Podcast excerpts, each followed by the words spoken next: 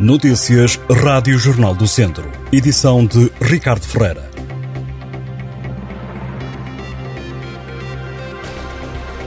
Uma idosa ficou na tarde desta quinta-feira desalojada na sequência de um fogo numa habitação em Ponte Pedrinha, no Conselho de Castro Daire.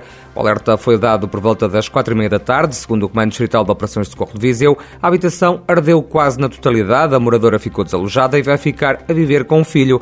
Não há feridos a registrar, acrescentou a mesma fonte. No combate às chamas estiveram envolvidos 12 operacionais, com o apoio de quatro veículos dos bombeiros de Castro Daire e da GNR.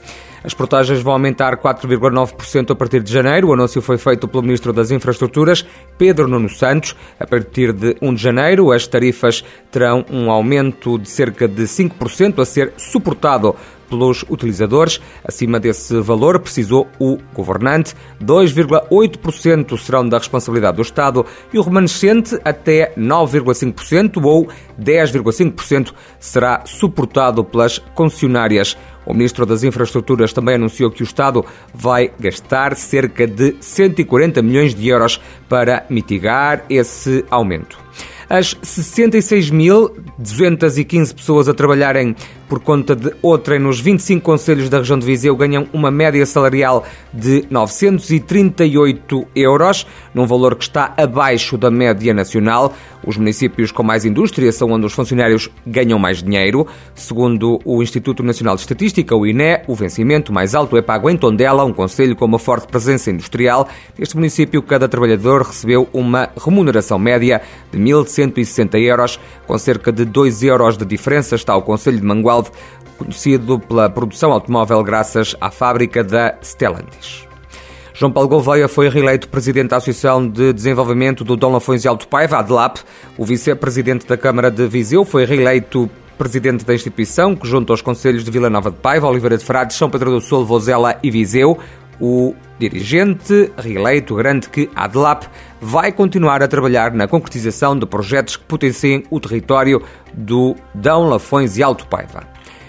O presidente da Câmara de Viseu, Fernando Ruas, confirmou esta quinta-feira ter recebido uma proposta da direção do Académico de Viseu para que o clube passe a dirigir o Estádio Municipal do Fontelo, recinto desportivo que há anos é a casa da equipa que alinha na segunda Liga de Futebol. O autarca do PSD explicou que antes da decisão política, o assunto terá que passar pelo crivo dos serviços jurídicos do município, que vão analisar se a passagem da gestão do recinto desportivo do clube, se a passagem da gestão do recinto desportivo ao clube ou à SAD é legal.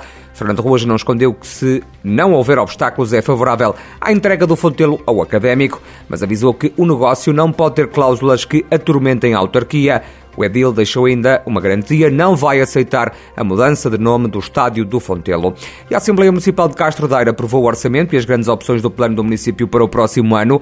O valor ultrapassa os 28 milhões de euros, sendo este o orçamento maior de sempre da autarquia. O documento foi aprovado pela maioria na Assembleia Municipal, com um voto contra do deputado do Chega e cinco abstenções do PS. Apenas uma parte da bancada socialista absteve-se. A autarquia liderada pelo social-democrata Paulo Almeida estabeleceu como áreas prioritárias a educação, a saúde, a transição energética, o turismo, também as vias de comunicação. O orçamento de Castro Daire vai ser alavancado sobretudo por financiamentos comunitários. A Câmara promete um equilíbrio orçamental no próximo ano e adianta que a política fiscal vai ser mantida com taxas mínimas para apoiar as famílias, também as empresas do Conselho. Estas e outras notícias em jornaldocentro.pt